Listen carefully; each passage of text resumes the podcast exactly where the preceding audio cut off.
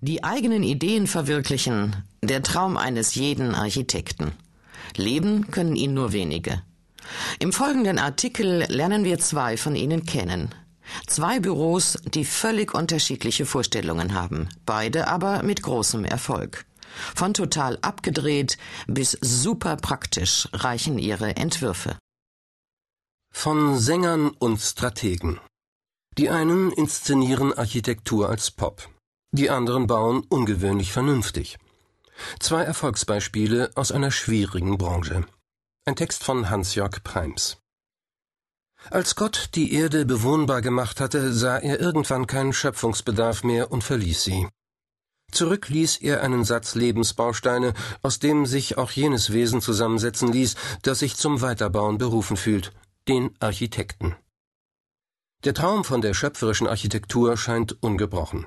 Wie sonst erklärt es sich, dass eine beharrlich hohe Zahl von Studierenden, 52.300 im vergangenen Jahr in Deutschland, die Fächer Architektur, Innenarchitektur, Landschaftsarchitektur und Raumplanung belegte, obwohl Angebot und Nachfrage längst arg aus dem Gleichgewicht geraten sind. Düstere Analysen und Prognosen kennzeichnen seit Jahren die Branche. Thomas Willemeit, Lars Krückeberg und Wolfram Putz sind allesamt Optimisten. Und das zog sie gegenseitig an.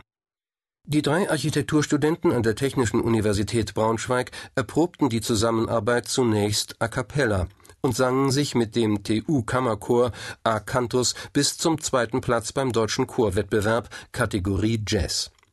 Krückeberg, der heute noch staunt über diesen Erfolg, sagt, das Singen im Chor hat uns geprägt. Jeder kann mal so, mal so singen, aber im Grunde geht es um Harmonie. Das helfe Ihnen heute, als Architekten unterschiedliche Positionen wahrzunehmen und immer zu versuchen, das Beste daraus zu machen, an mittlerweile drei Standorten weltweit.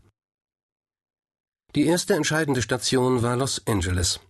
Nach dem Studium dienten alle drei in großen deutschen Architekturbüros. Doch nach einem Jahr waren sie frustriert. Renommierte Büros, gutes Design, aber sehr pragmatisch – beschreibt Krückeberg dieses Jahr, als berichte er von einem Restaurantbesuch. Feines Lokal, gutes Essen, aber ziemlich steif.